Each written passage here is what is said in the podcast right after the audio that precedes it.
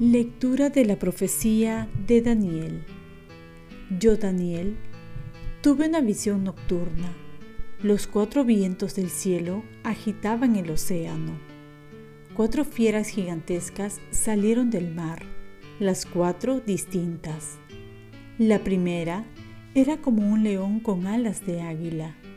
Mientras yo miraba, le arrancaron las alas la alzaron del suelo, la pusieron de pie como un hombre y le dieron un corazón humano.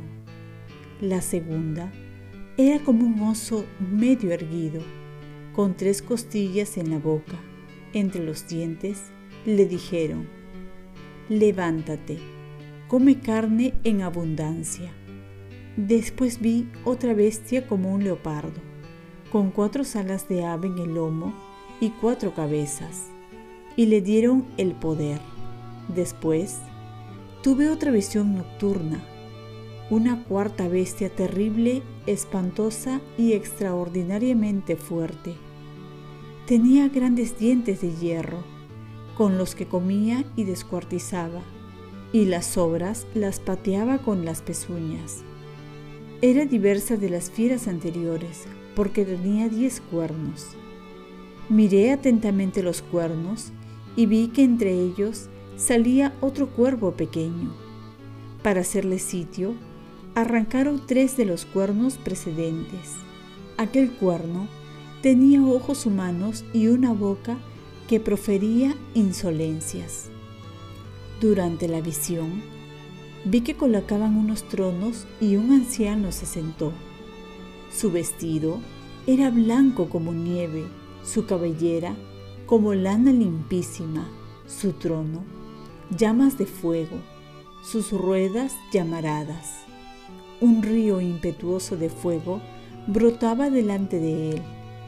Miles y miles le servían, millones estaban a sus órdenes. Comenzó la sesión y se abrieron los libros. Yo seguía mirando, atraído por las insolencias que profería aquel cuerno hasta que mataron a la fiera, la descuartizaron y la echaron al fuego.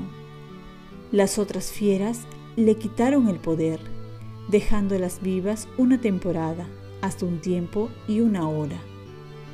Mientras miraba en la visión nocturna, vi venir en las nubes del cielo a alguien semejante a un hijo de hombre, que se acercó al anciano y se presentó ante él. A él le dieron poder, honor y reino, y todos los pueblos, naciones y lenguas lo servían. Su poder es un poder eterno y no pasará. Su reino no tendrá fin. Palabra de Dios.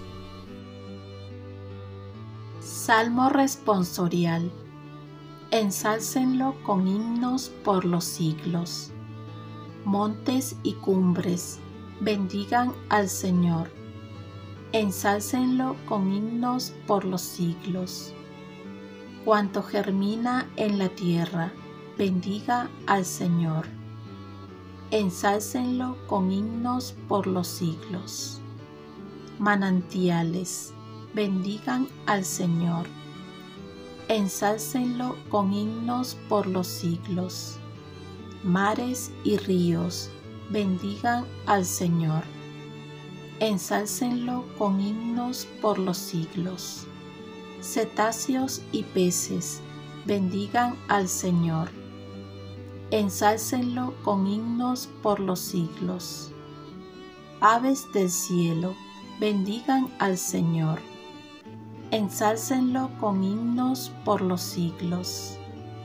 Fieras y ganados, bendigan al Señor. Ensálcenlo con himnos por los siglos. Lectura del Santo Evangelio según San Lucas. En aquel tiempo, Jesús expuso una parábola a sus discípulos. Fíjense en la higuera o en cualquier árbol Cuando comienza a echar brotes, basta verlos para saber que el verano está cerca. Pues cuando vean que suceden estas cosas, sepan que está cerca el reino de Dios. En verdad les digo que antes que pase esta generación, todo eso se cumplirá. El cielo y la tierra pasarán, pero mis palabras no pasarán. Palabra del Señor. Paz y bien. Dios también nos habla en los acontecimientos de cada día. Jesús nos invita a ver más allá de lo que solemos ver, es decir, a trascender, a saber leer los acontecimientos de la historia y también de nuestras vidas. Dios nos habla de muchas maneras, pero hay que saberlo escuchar a través de la contemplación. Nuestra vida de contemplación es comprender la presencia constante de Dios y su tierno amor por nosotros en las cosas más insignificantes de la vida, nos dirá la Madre Teresa de Calcuta. Aquí Jesús usa la imagen de una higuera para llevarnos a trascender. Y nosotros también tenemos muchas imágenes que nos hablan de Dios, nos invitan a contemplar y a trascender, como es la creación, que nos habla de la grandeza de Dios y de todo el poder y su esplendor. Debemos preguntarnos, ¿sabemos escuchar a Dios en los acontecimientos de la vida? ¿Sabemos ver su amor en la creación? ¿Sabemos leer nuestra historia desde la fe? Ponerse los lentes de la fe para poder interpretar todos los acontecimientos, comenzando con nuestra vida. No preguntándonos por qué nos ocurre esto, sino para qué nos ocurre. ¿Qué me quiere decir Dios con este acontecimiento que estoy viviendo? ¿Qué es lo que Dios me está pidiendo? Al ver las noticias, muchos podemos quejarnos, amargarnos por lo que está aconteciendo a nuestro alrededor. Pero si contemplamos, si trascendemos, esto nos lleva a una invitación para mejorar como ciudadano, como cristiano, para hacer un mejor país, un reto para dejar el mundo mejor. Y todo esto guiado bajo la luz de la esperanza, sabiendo que la historia no la llevan los hombres, sino la lleva Dios. Y que estamos llamados a preparar la venida de Jesús ahora en este tiempo de Adviento que ya se avecina, acercándonos más a Dios y sobre todo a través también de la contemplación y sabiendo escuchar a Dios en diferentes ocasiones de la vida. Oremos. Virgen María, ayúdame a ser una persona contemplativa para percibir la presencia de Dios en mi vida. Ofrezcamos nuestro día. Dios Padre nuestro, yo te ofrezco toda mi jornada en unión con el corazón de tu Hijo Jesucristo que siga ofreciéndose a ti en la Eucaristía para la salvación del mundo. Que el Espíritu Santo sea mi guía y mi fuerza en este día para ser testigo de tu amor. Con María, la Madre del Señor y de la Iglesia, te pido por las intenciones del Papa. Con San José Obrero te encomiendo mi trabajo y mis actividades de hoy para que se haga en mí tu voluntad.